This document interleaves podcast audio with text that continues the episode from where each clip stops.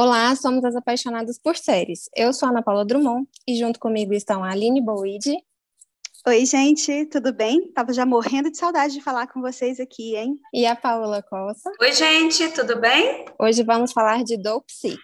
Antes disso, quero dar um recado para vocês. O Apaixonadas por Séries também está no aplicativo Orelo, que é uma plataforma digital de conteúdo em áudio. Baixe no seu celular e escute o nosso podcast por lá também. Então, vamos falar da, do, da minissérie Dope Sick, que narra a crise dos opioides nos Estados Unidos, que foi um problema que levou a mais de meio milhão de mortes por overdose nos últimos 20 anos. É, campanhas agressivas e mentirosas de marketing foram responsáveis por essas mortes. A série tem a perspectiva da investigação policial, dos viciados e de membros da indústria farmacêutica. Vamos lá, meninas.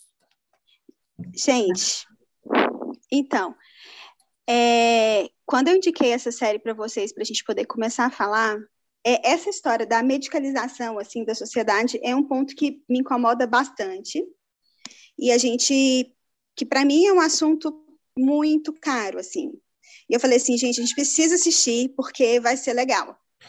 E estava é, acontecendo, já estava rolando, assim, já por conta da crise também, da pandemia, é, a gente já estava vendo aí nas, na mídia, na imprensa, um aumento, assim, do consumo de opioides é, nos Estados Unidos e em outros locais, desde 2019, de alguns, assim, até que, diferentes, assim, com nome, de nome, igual aquele que matou o príncipe, que é, Feni, como é que é o nome daquele, gente? Fenil, Ai, meu Deus. É o mesmo do Michael Jackson, não é? Fenil. É. Ah, eu sei. Fentanil.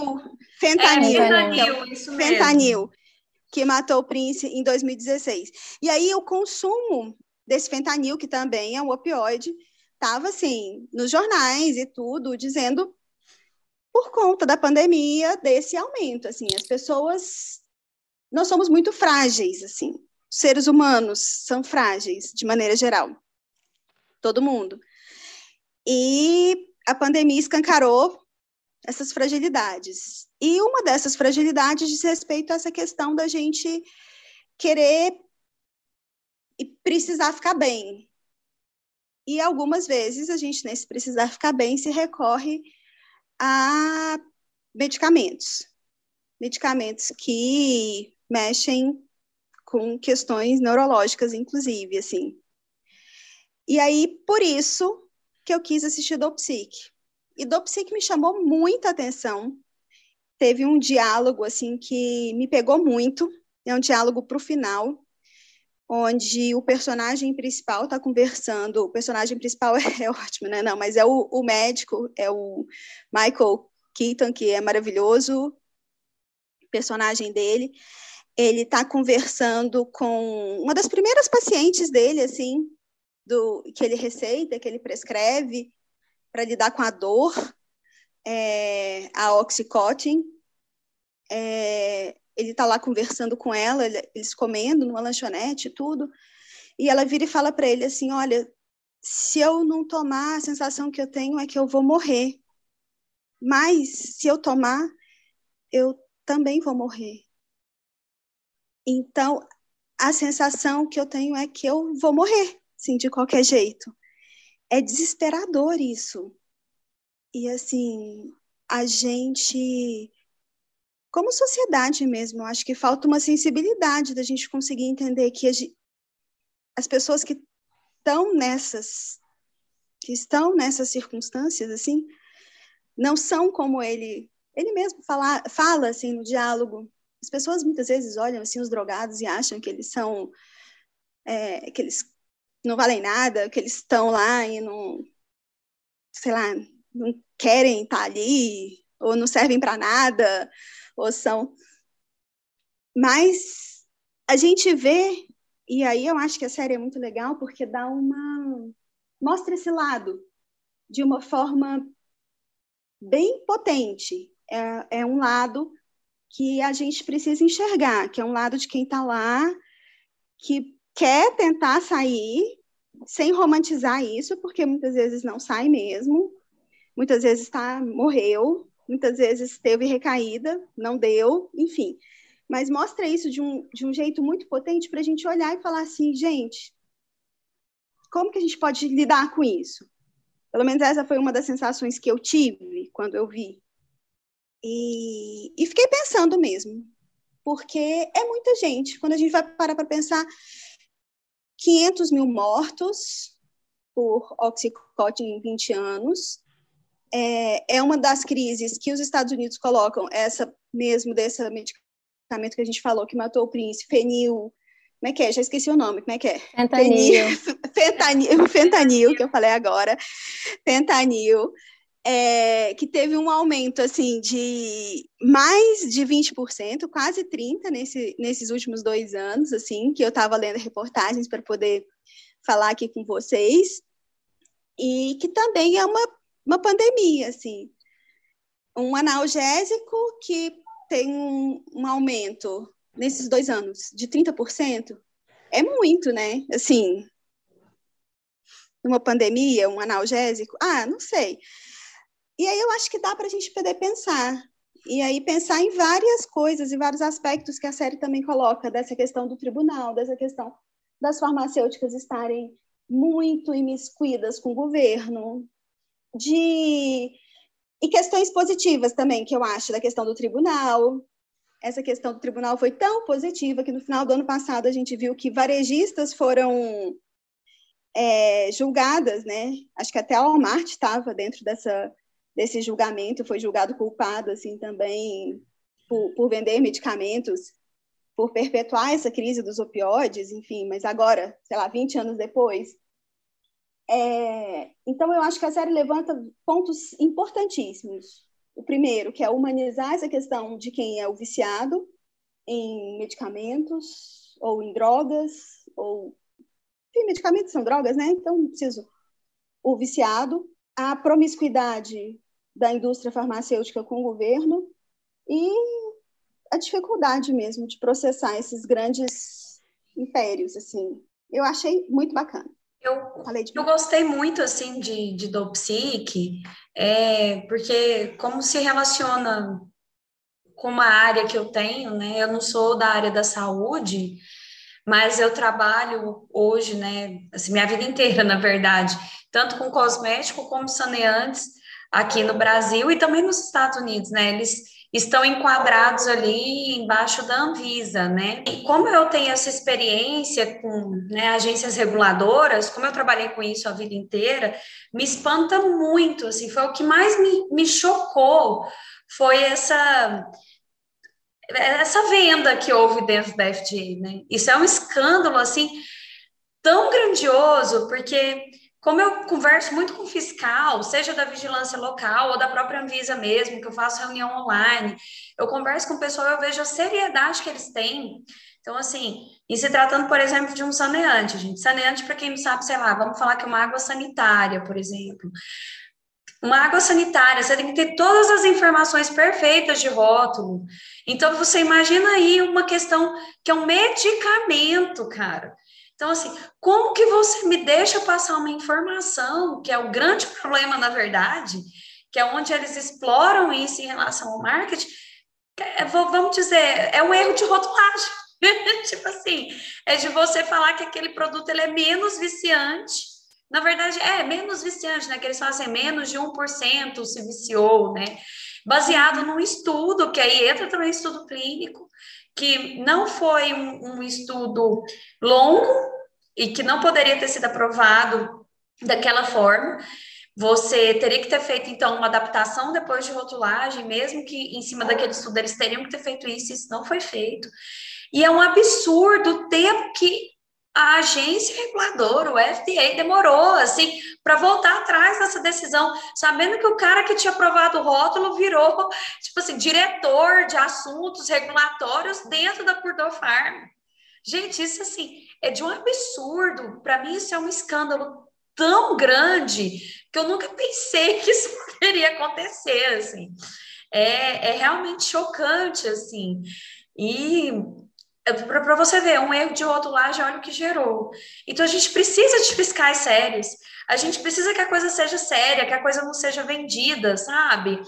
Por isso que a gente também tem que ter um distanciamento entre essas agências e o poder privado, porque quando tem esse estreitamento de laço, sei lá, não vou te dar um produtinho aqui, eu tô falando da coisa mais básica, não tem nem tô falando de dinheiro, sabe? Assim, tipo assim, ah, não, eu vou te dar um produtinho aqui, você vê aqui na minha empresa, eu gostei muito de você, fiscal, então eu vou te dar esse kit da minha empresa. Não, o cara não pode aceitar, porque assim, mesmo que ele ame os produtos daquela empresa, mesmo que a empresa esteja tudo ok, redonda, ele tem que ter esse distanciamento, né, para justamente a gente não ter esses problemas e erros.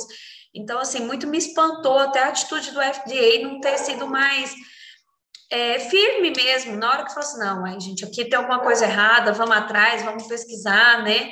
E esse negócio ali do, do governo ficar, não, pondo panos quentes, entrando na questão do Senado. Então, assim, eu achei realmente muito vergonhoso e assustador de ver isso, né, acontecendo. E sobre a crise que, que a Aline colocou, é, eu lembro quando eu vi um, um documentário do, do Kurt Cobain, e aí ele me falou uma coisa que me marcou muito, assim, né? Ele era viciado em morfina, no caso, né? E aí ele falava que, é, que a vida, ela, ela era dolorida demais. E aí ele se vicia em morfina porque ele tinha um problema no estômago, enfim, uma gastrite que não passava, uma úlcera, na verdade que não passava, que não passava, enfim, se tornou viciado em morfina. E aí ele falava assim: e aí é tão difícil, porque quando eu fico sem, eu não sinto só a dor do estômago, sabe? Parece que é uma dor do peso do caminhar. Eu sinto todos os meus músculos quando eu vou caminhar. É muito dolorido viver. E é dolorido viver, né? Em todos os aspectos mesmo, assim. Tem a dor eu, eu sou uma pessoa que vive com dor muscular aqui, dor muscular ali, até porque eu faço muito exercício e tal. Então é muito fácil, assim, você de repente querer tirar essas dores e jogar, claro, nos analgésicos e nos medicamentos a dor do viver emocional também, né? Porque quando você está anestesiado é muito bom, né? Você não sente nada, assim, nem o seu peso do corpo e nem o peso da alma, assim. Então, isso me marcou muito, assim, quando ele fala. E só fazendo um paralelo também com outra série que faz muito sucesso, que é Euforia, da, da HBO, que já traz um, um, outro, uma outra visão também de, de, de, droga, de vício, né? Que a personagem principal, ela começa realmente viciada em casa. E aí, quando ela vai contando a história, a Rue, que você vê lá no início, ela fala, não, porque eu comecei na Ritalina assim, com 10 anos de idade eu já comecei na Ritalina. Eu achei isso tão tão forte assim quando eu comecei a ver isso na série, porque é isso, assim, você já começa numa droga, na Ritalina, aí o pai dela teve câncer e começou a usar bem bem a oxicodona mesmo. E aí ela, aí eu comecei na oxicodona e fui assim. E eu, enfim, ela toma todas as drogas que ela vê pela frente agora aos 17 anos, assim. Só que ela fala, eu comecei nas drogas aos 10 anos. O primeiro contato que eu tive foi com a Ritalina. Assim, a gente vive realmente esse sistema de medicalização, né, e todo na sociedade, assim. E é realmente chocante, é uma série muito boa, assim. Eu fiquei feliz que teve aí o desfecho, isso não é spoiler, né, porque, na verdade, é um caso real, então, assim, a, a Purdue Farm, ela, ela teve que pagar aí, desembolsar uma grana, teve uma, né, alguma responsabilização, não no sentido que se esperava de se responsabilizar realmente os grandes diretores da empresa, mas já teve alguma coisa, pelo menos não, não ficou no nada, né? É, é engraçado que a gente. Nossa, não, isso da, da Ritalina, eu acho isso tão. Eu queria ter falado isso, eu acho isso tão fundamental hoje, assim. É, as crianças mesmo, assim, e os adolescentes, assim. É, tá uma coisa absurda, assim. Do, o, eu não posso falar de abuso, porque eu não tenho competências técnicas para poder falar. Sou jornalista, né? Não sou da área da saúde. Mas eu acho um exagero a quantidade de diagnósticos de crianças com transtorno de déficit de atenção que precisam de, de medicamentos. E cada vez mais recém, e cada vez assim, mais novos, e cada vez mais, e são transtornos cada vez mais novos também, assim, é um transtorno de é, desafio opositor que precisa de um outro tipo de medicamento, é um transtorno de não sei o quê, e aí são vários que precisam cada um do seu próprio, e aí você vai ler a bula dos medicamentos, é uma bula que mexe com quem você é mesmo, assim, com aspectos da sua personalidade, e aí não tá falando lá, mas mexe, de repente você deixa de ser você, assim, ou quem você era, é muito, a gente precisa falar muito sobre isso. É, eu acredito que muito do que acontece com essa questão do vício vindo de medicamento, né, é, é porque a gente acredita muito na, na, no médico quando ele passa aquele remédio para a gente, assim. É, a gente não, não e, e, nós estamos no momento de, de, de, dor, de necessidade de melhorar, entendeu? Então, assim, você busca um médico, ele vai te passar um medicamento e a tendência é você ir numa farmácia comprar e tomar, assim, a, é, e seguir exatamente do jeito que te passou. A gente não pensa que a farmácia é uma, é uma loja, uhum. né, que ela comprou de uma empresa que é uma loja também, que é, é como se fosse uma loja, então tá todo mundo ganhando aí em cima. E eu acho que o Dopsic mostrou bem isso na, na parte do, dos representantes comerciais, né, que faziam a propaganda, que sempre dão a canetinha, que vão lá e explica para o médico o que, que é o medicamento para ele passar para o paciente, e o médico vai na onda de um representante comercial te oferecendo um medicamento. E esse representante comercial, ele tem um, uma é, uma direção dada pela farmacêutica para você convencer o médico. E, e, o médico fez o quê? Medicina. Ele entende de corpo humano, ele entende de farmácia, né? Uhum. De farmaco. Então, assim, o máximo que eles estavam perguntando assim, vicia muito, aí vai lá na, na tarjinha do, do medicamento, esse vicia menos. Então, eu vou indicar esse medicamento.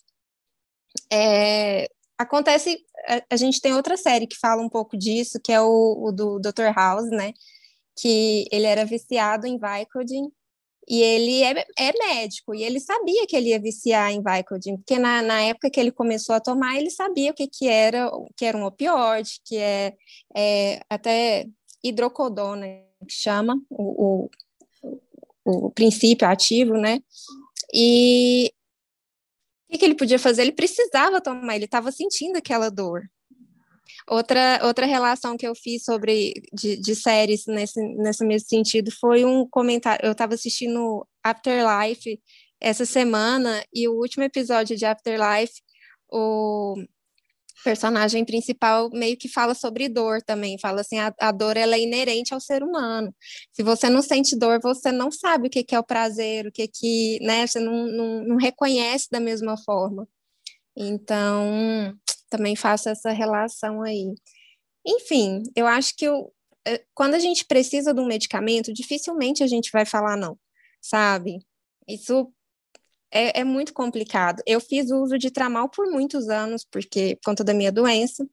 É, uma vez eu, eu, ia viajar e eu pedi para o meu pai me dar o um medicamento para não ir no, no, meu médico, que sempre passava para mim, e era super controlada. Ana Paula, você vai tomar é, isso quando você estiver assim, no, no ápice da dor.